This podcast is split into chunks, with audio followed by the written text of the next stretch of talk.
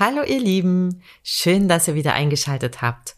Heute sprechen wir über Akro Vinyasa Yoga und das ist kein aggressives Vinyasa Yoga. Viel Spaß beim Zuhören. Hier bist du bei Jule, der Yoga-Detektivin.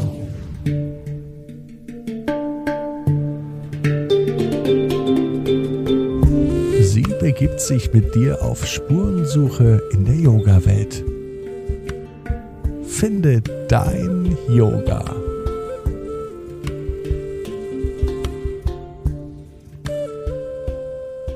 Herzlich willkommen, liebe Ina, in meinem Yoga-Podcast, die Yoga-Detektivin. Hallo, es freut mich sehr, dass ich heute bei dir sein kann. Schön, dass du da bist.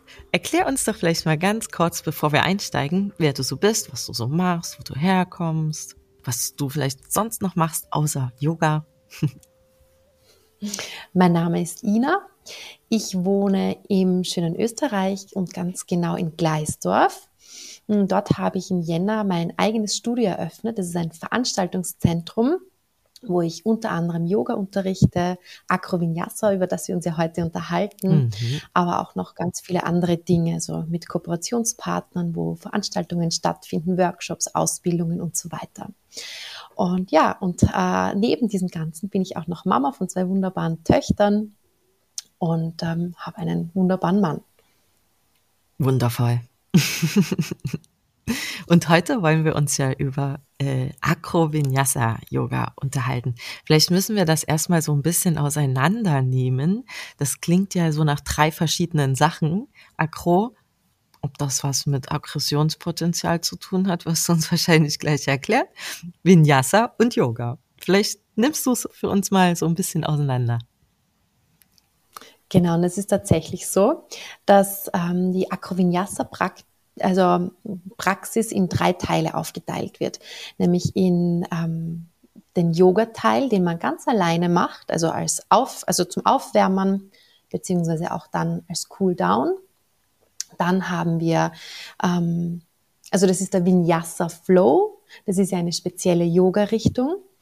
Ähm, und dann gibt's eben Umkehrhaltungen. Also das, da gehen wir schon ins Acro-Yoga hinein. Also wir haben quasi den zweiten Teil als Inversion Practice. Mm, es können Handstände sein, Unterarmstände oder alle möglichen Armbalancen, wo man aber ganz vorsichtig zu zweit dran arbeitet. Und dann der dritte Bereich, das ist dann wirklich das Akro-Yoga. Und ähm, ja, das ist eben, das sind diese drei Teile, wo eben diese Praxis draus besteht. Und das Akro-Yoga hat aber nichts mit Aggression zu tun, oder? Nein, gar nicht. Beim Akro-Yoga ist es so, dass es ähm, auch wieder drei Positionen gibt. Also man macht das nicht alleine auf seiner Matte, wie das üblicherweise beim Yoga so der Fall ist, sondern man ist im besten Fall zu dritt. Einer, der liegt auf der Matte, streckt seine Beine nach oben. Äh, der zweite, das ist der Flyer, der quasi, der liegt auf, auf den Beinen der Base, mhm. also die unten liegt. Und dann hat man noch dritten seinen Spotter, ähm, der dafür verantwortlich ist, dass Base und Flyer wirklich gut und sicher fliegen können. Ah, okay, das Also mit Aggression passiert. hat das gar nichts zu tun. Eher mit genau, Akrobatik, richtig. oder? oder? Wo kommt genau, das her? Richtig. ja, richtig, Akrobatik. Wobei im Akrovinyasa ist es so, also im Akro-Yoga ist es normalerweise sehr akrobatisch. Also da gibt's ja auch, ähm, also wo man wirklich so in die Luft geschleudert wird und so weiter und so fort. Und beim Akrovinyasa ist es ruhiger. Also das ist wirklich ein Flow. Okay, also muss man dafür besonders äh, akrobatisch schon sein? Nein, also wir, also ich unterrichte das gemeinsam äh, mit einer, einer ganz lieben Freundin, mit der ich gemeinsam die Ausbildung eben, also die Akrovinyasa-Ausbildung gemacht habe. Und wir unterrichten hauptsächlich Einsteiger beziehungsweise Anfänger und, und leicht Fortgeschrittene. Also das kann wirklich jeder, der, der einfach den Willen hatte, das zu tun. Okay, also äh, naja, es ist ja so ein bisschen schwierig. Da kann jeder Einsteiger kommen, aber muss man so eine bestimmte Konstitution mitbringen? Oder gibt es Leute, wo du sagen würdest, also für die ist das jetzt auch nichts als Einsteiger oder als Anfänger. Das ist für die einfach nicht geeignet, weil. Also es ist natürlich von Vorteil, wenn du, wenn du sportlich bist, hm. beziehungsweise wenn du schon eine gewisse Yoga-Praxis hast. Aber ähm, man ist ganz überrascht, dass es wirklich, ich sage mal, fast jeder machen kann. Also natürlich niemand, der wirklich jetzt irgendwie gehandicapt ist, ähm, wobei man wahrscheinlich auch da Möglichkeiten findet. Aber ich hatte tatsächlich noch niemanden dabei, der jetzt irgendwelche körperlichen Einschränkungen hatte. Aber alle, die, die bisher zu unseren Workshops und Klassen gekommen sind, konnten wirklich auch fliegen. Beziehungsweise im Acrovinyasa ist es ja so, dass wirklich alle Positionen, ähm, also das rotiert wird. Also man mhm. ist Base, man ist Flyer, man ist Spotter. Und ähm, wir haben wirklich bis bis dato immer alle Positionen, also jeder hat alle oder ist alle Positionen durchlaufen. Ah, okay. Hm. Naja, sonst ist es ja auch blöd, ne, wenn einer nur eins machen kann. Ja, weil in einer, wenn einer nur der Spotter ist, dann hat der wahrscheinlich nicht so viel Lust auf die Yoga-Stunde, ne, wenn er immer nur gucken muss und nicht mitmachen darf. Ja. Wobei jetzt so von der, von der Rollenverteilung her ist es meistens so, dass der Mann die Base sein möchte und die Frau Flyer. Und ähm, eben im Acrovinyasa sind wir wirklich dazu angehalten zu rotieren. Wenn jetzt ein Mann immer unten liegt und äh, die Frau tauscht dann mit dem Mann, also muss es da auch bestimmte körperliche Voraussetzungen geben, dass eine Frau auch einen Mann heben kann mit dem Bein? Also der Mann kann es der Frau leichter, also wenn es wirklich ein ganz ein großer körperlicher Unterschied ist und sie wirklich Beginner sind, dann wird es wahrscheinlich schwierig werden. Mhm. Und da haben wir aber dann in den, in den Gruppen beziehungsweise in den Workshops und Klassen kann man dann durchtauschen, dass wir eher die Männer zusammentun, eher die Frauen zusammentun. Mm, und wenn man dann schon Erfahrung hat, dann ist es weniger so wirklich dieses Kraftthema, sondern mehr die Technik. Also ich zum Beispiel bin relativ zierlich unter Anführungszeichen, also ich bin ein bisschen über 1,60 und ähm, und bin eher schmal und ich habe aber auch wirklich große, starke Männer gebased. Mhm. Also du warst unten und die lagen auf deinen Füßen. Genau, genau. Also das ist durchaus möglich, wenn man einfach schon ein bisschen Erfahrung hat. Ansonsten okay. regeln wir das so, dass wirklich, dass die, die Gruppen also eher homogen sind. Also ähm, da, da kommt es natürlich auch vor, dass wir dann sagen, okay, wenn Pärchen kommen, ähm, wollt ihr euch nicht aufteilen, damit ihr einfach da mehr davon habt, dass es einfach körperlich besser zusammenpasst. Haben die dann Lust drauf, sich aufzuteilen? Also am Anfang meistens nicht, aber das ist dann, das ist dann auch eine schöne Erfahrung und vor allem, wenn sie dann wieder zusammenkommen, was das für eine neue Qualität ist. Also das ist ja auch wirklich, ähm, ja, anfangs hat, hat fast niemand Lust, ehrlicherweise, aber danach und auch dieses, also uns ist es wichtig, da, dass, dass jeder auch so unterschiedliche Körper spüren kann, weil mit jedem, also man fliegt mit jedem ganz anders. Und, und da hat du, hast du wirklich quasi das Trainingsfeld und wenn du dann wieder nach Hause gehst und dann mit deinem Partner, mit deiner Partnerin übst und weiter tust, dann merkst du schon, okay, äh, ja, wo sind die Schrauben, wo ich vielleicht ein bisschen drehen muss, damit es besser funktioniert. Ähm, also da geht es dann auch ganz viel um Kommunikation, um äh, was brauche ich, was braucht mein Partner. Also das ist sehr spannend. Okay, und was heißt jetzt eigentlich genau fliegen? Fliegen bedeutet, dass quasi, äh, also bei der normalen Yoga-Praxis mache ich meine Asanas, also meine Yoga-Übungen auf der Matte alleine. Ähm, zum Beispiel einen Bogen. Also wenn ich, wenn ich auf der Matte liege und quasi äh, mit den Händen zu meinen Fußknöcheln greife und mich aufspanne, dann ist das der Bogen. Und genau das gibt es zum Beispiel auch, dass ich das auf den Füßen meines Partners, meiner Partnerin mache. Das eine ist, sind quasi die Erdasanas oder Earth Asanas und die, die andere Variante auf den Beinen meines Partners sind dann die Air Asanas, also die Luftasanas, die fliegenden Asanas. Ah, okay. Und wie stellen wir uns den Bogen auf den Füßen von jemand anderem vor?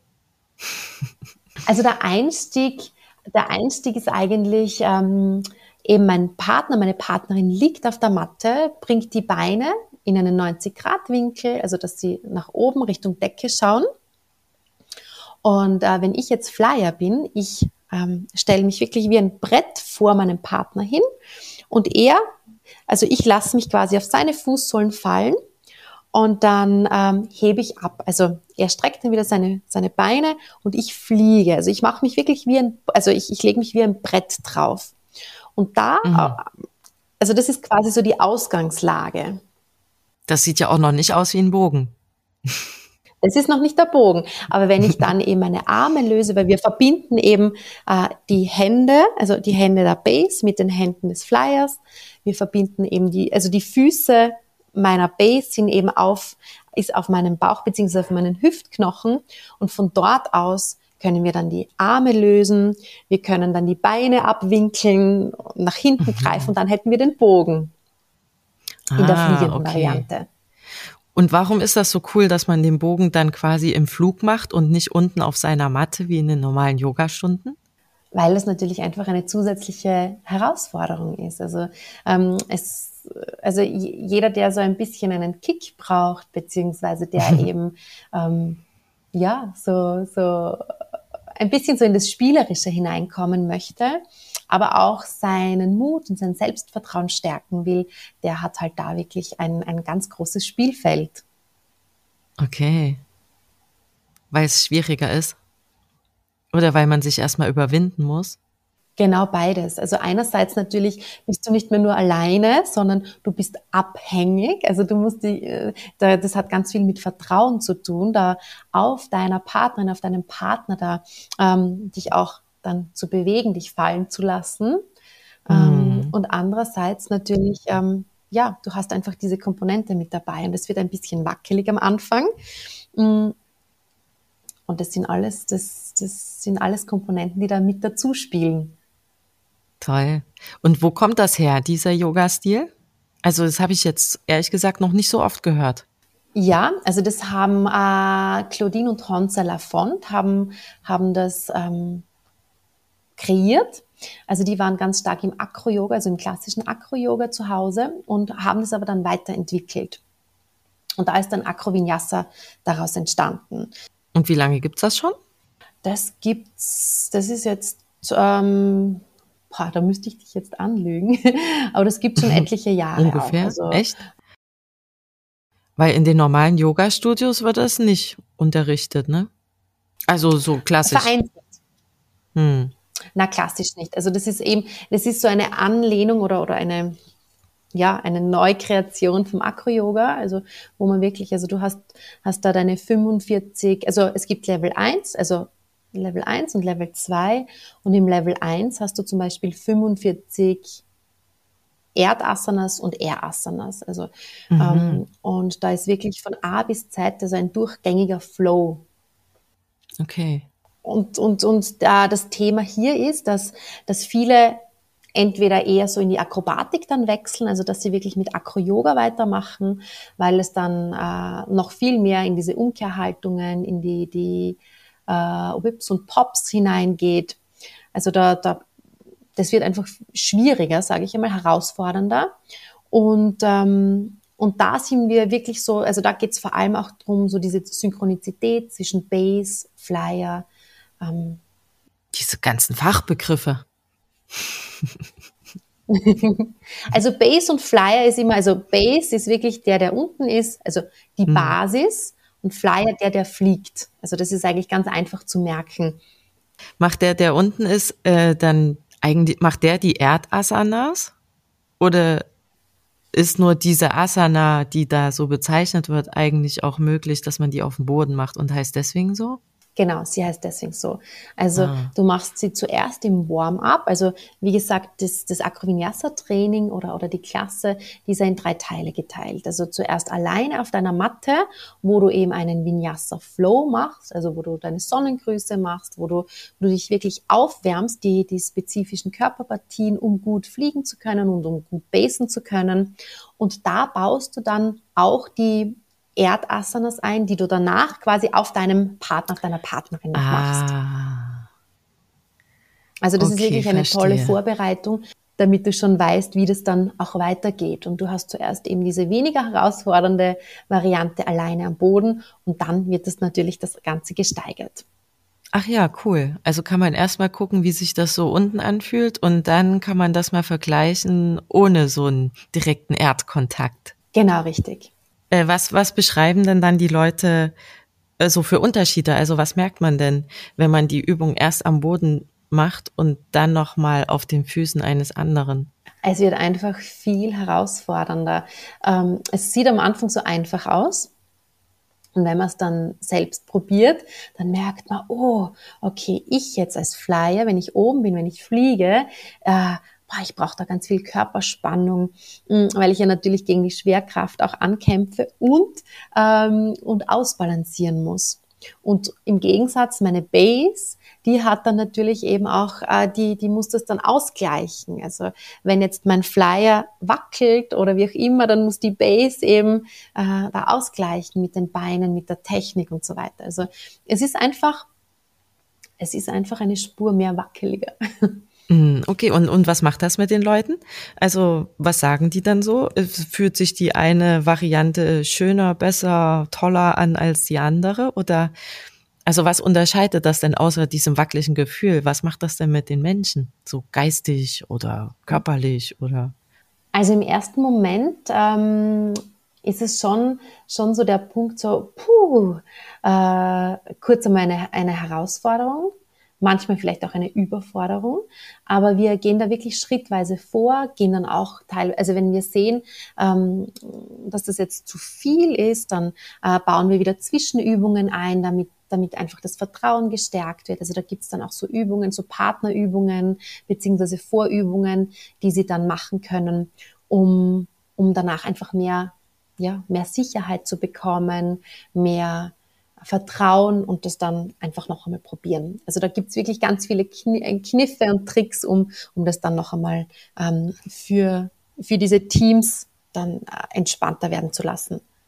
Ja, okay, aber wenn die das gemacht haben, also wenn die wirklich beide Varianten geübt haben, unten den, den Bogen auf dem Boden und oben auf den Füßen, was sagen die dann hinterher? Wieso, also was unterscheidet das für diejenigen, die das üben? Es ist einfach ein unglaublich cooles Gefühl. Sie sind äh, gestärkt, sie sind, äh, ja, ihr Selbstvertrauen äh, steigert sich dadurch auch. Es ist, es ist so ein, wow, ich habe da was geschafft, nicht alleine, sondern gemeinsam mit meinen, mit meinen zwei Partnern, Partnerinnen. Also du bist ja im Dreierteam da. Und, und es ist wirklich so ein, ein Gemeinschaftserfolg auch.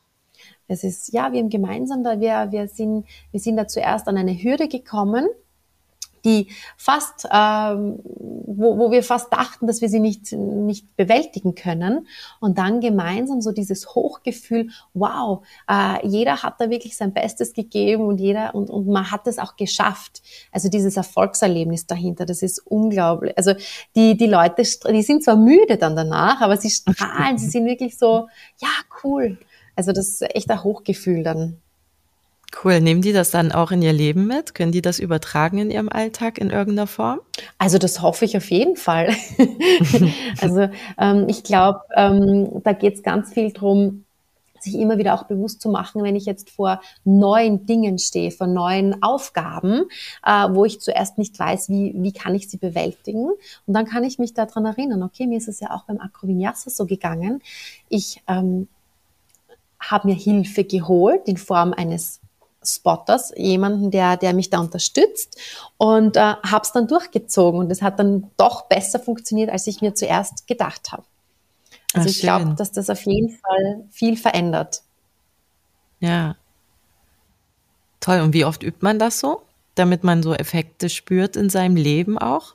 Ich sage mal einmal einmal die Woche wäre gut, wenn ja. man, wenn man sich da wirklich die Zeit nimmt. Also wenn man jetzt wirklich sagt, okay, wir sind, wir sind zwei, drei Freundinnen oder wir sind ein Paar und haben vielleicht noch jemanden mit dazu.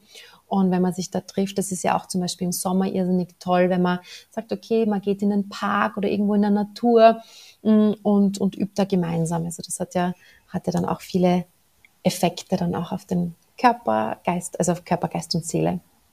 Ja, also im Park sieht man das ja öfter mal, dass da welche so ein bisschen torn miteinander, ne? Aber da hat man nicht den Eindruck, dass die jetzt eine Yogastunde abhalten. Ja, das von außen schaut das gar nicht so aus, weil wenn du dann wirklich, wenn du, ähm, also wenn du quasi in eine Übung gehst und du deinen Atem synchronisierst und, und dann wirklich ganz achtsam bist, wenn du, wenn du spürst, okay, was braucht meine Base, was braucht mein Flyer oder was braucht der jeweils andere. Und ähm, ich finde, das hat schon sehr viel mit Yoga zu tun. Dieses ähm, einerseits ja, sich selbst spüren, den anderen spüren, die Körperwahrnehmungen und einfach zu sich kommen, weil da bleibt kein Platz mehr zum Beispiel, um sich viele Gedanken über den Alltag zu machen, über das, was mich gestresst hat, sondern da muss ich ganz im Hier und Jetzt sein, in dem Moment und mich auch auf mein Gegenüber einlassen. Und ähm, ja, und zusätzlich habe ich natürlich auch den körperlichen Effekt, dass ich, dass ich mich auf spielerische Art und Weise fit halte, mich trainiere. Cool. Und du hast gerade gesagt, also wenn ja ein Pärchen ist, das könnte sich noch jemand Dritten suchen. Was ist denn, wenn ich jetzt alleine bin und möchte das üben? Geht es auch? Dass ich, wenn ich gar keine Freunde habe, die da Bock drauf haben? Das ist tatsächlich etwas schwierig. Also wenn man, wenn man ah. die, wenn man die Übungen zuerst eben jetzt bei uns zum Beispiel oder, oder bei anderen Akrovinyasa-Trainerinnen und Trainern macht und sich da sicher fühlt. Also wo man sagt, okay, ich fühle mich so weit stabil und sicher, dass ähm, da keine großen Unfälle passieren können. Also man kann natürlich immer absteigen. Also das, dieses kleine Risiko bleibt immer. Aber wenn ich, wenn ich ungefähr weiß, okay, ich kann mich gut abrollen oder, oder ich spüre diesen Punkt, wenn, wenn ich jetzt vielleicht runterspringen muss oder wie auch immer, hm, dann kann ich es durchaus probieren. Äh, wenn es wirklich um neuere, um herausforderndere Übungen geht, würde ich das wirklich mit Anleitung. Also dann würde ich wirklich in eine Klasse kommen, in einen Workshop kommen oder mir eben, wie gesagt, einen Spotter in welcher Form auch immer holen. Also ich kann ja auch. Ich meine ja auch in die Klasse kommen, ob man alleine in die Klasse kommen kann, wenn man niemanden hat, der da mitmachen will. Das geht dann. Ich muss da nicht schon ja. mit jemandem kommen, der, ja. den ich kenne und der auch Lust hat. Nein, gar nicht, gar nicht. Also ah, okay. bei uns ist es wirklich durchgemischt. Also es kommen Leute, äh, also auch ganz viele Frauen, die alleine kommen. Männer eher selten, muss ich gestehen, die kommen meistens als Paar. Ja, ähm, Männer kommen und, ja sowieso ähm, selten zum Yoga, ne? Wobei da haben wir, also beim Akrovinyasa haben wir tatsächlich mehr Männer als beim klassischen Yoga. Ah, also zumindest in meinen Stunden. Gut zu wissen. Okay, dann können die also einfach so kommen. Also jeder so wie er ist. Er muss keinen mitbringen und man muss auch keine, man braucht auch sonst nichts mitbringen, oder? Oder muss man sich mit irgendwas vorbereiten oder muss man irgendwas zur Hand haben? Nein, gar nicht. Also man braucht einfach den Willen, also äh, die Neugierde, auch so ein bisschen so diese Vorfreude, etwas Neues zu lernen, vielleicht ein bisschen was Herausfordernderes zu lernen. Und ähm, das reicht eigentlich, um einfach damit zu machen. Weil wir leiten, okay. wir leiten die Menschen da wirklich einfach von Anfang an, von Beginn an an, dass sie sich sicher fühlen, dass sie sich trauen, da was Neues auszuprobieren und dass sie dann wirklich auch Freude dabei haben. Also das ist uns wirklich das Aller, Allerwichtigste. Und ähm, also wir haben noch kein einziges Feedback ge gehabt, ähm, wo jemand gesagt hat, nein, ich habe mich unsicher gefühlt oder, oder das, das war, war schlimm oder so. Also das ganz im Gegenteil. Das war schlimm. Also es, es ist wirklich, ja, könnte ja sein. Also ich glaube, wenn man da, wenn man da ähm, ja einfach, ein, also man muss natürlich schon als, als, als, als, als Trainerinnen oder als Lehrerinnen muss man, muss man schon auch ähm, sehen, okay, wo sind jetzt so die Herausforderungen bei den einzelnen Menschen, äh, wo könnte es vielleicht schwierig werden, welche Konstellation ist vielleicht ein bisschen herausfordernd. Also am Anfang würde ich auf jeden Fall raten, in eine geführte Stunde einfach zu gehen oder in einen ja. Beginner-Workshop. Ja, aber da kann man halt so kommen, wie man ist. Man, oder gibt es sowas zum Beispiel so gesundheitliche Einschränkungen? Also du hast ja zwar gesagt, so mit dem, wenn man gehandicapt ist, ist es schwierig, aber man kann ja auch alle Hände und Füße haben und trotzdem nicht geeignet sein. Geht sowas oder? Ist das dann egal. Also, weiß nicht, so Blutdruckpatienten oder sowas. Also gibt's da irgendwas, was also, nicht so cool wäre? Also ich muss gestehen, das kann ich dir so gar nicht beantworten, weil im Normalfall kommen tatsächlich nur Menschen, ähm, die sich das auch zumindest auf eine gewisse Art und Weise zutrauen. Es gibt schon, was ich schon auch öfters habe, und das, das ist vor allem ein, ein Frauenthema, die sagen, boah, ich fühle mich zu schwer, ich möchte mich den Partnern und Partnerinnen nicht zumuten. Und, und das ist aber wiederum etwas, was ich total, also da kann ich total den Wind aus den Segeln nehmen, denn man ist fast nie zu schwer, um äh, fliegen okay. zu können. Also wirklich, also da, weil es eben vorwiegend um die Technik geht um die okay. Technik im, im Basen und um die Technik im Fliegen. Und, und wenn ich den Willen mitbringe, dann schaffe ich das auch. Ich habe jetzt sogar in, im letzten Workshop, hat mir sogar eine, eine Dame gesagt, ich muss dir ehrlich sagen, ich fliege viel lieber mit etwas schwereren Damen als mit ganz Leichtgewichten. Also das war total spannend für mich, weil ich immer mhm. wieder höre, oh Gott, ich traue mich nicht, weil ich zu schwer bin. Und das, das stimmt schlichtweg einfach nicht. Ausprobieren und ähm, ja, und das, das wird gut funktionieren. Super. Ich glaube, das ist ein schönes Schlusswort, Ina. Ja. Schön, dass du da warst und uns da so ein bisschen Einblick geschenkt hast. Ja, vielen Dank auch dir für diese Möglichkeit. Freut mich sehr. Und wenn ihr es mal ausprobieren wollt, könnt ihr euch gerne noch ein paar Infos holen bei der Ina bei Instagram unter studio-china-gleisdorf. Mich findet ihr unter Yoga-Detektivin mit einem Unterstrich. Und in der nächsten Folge spreche ich mal mit dem Mike über Mike and More. Bleibt gespannt.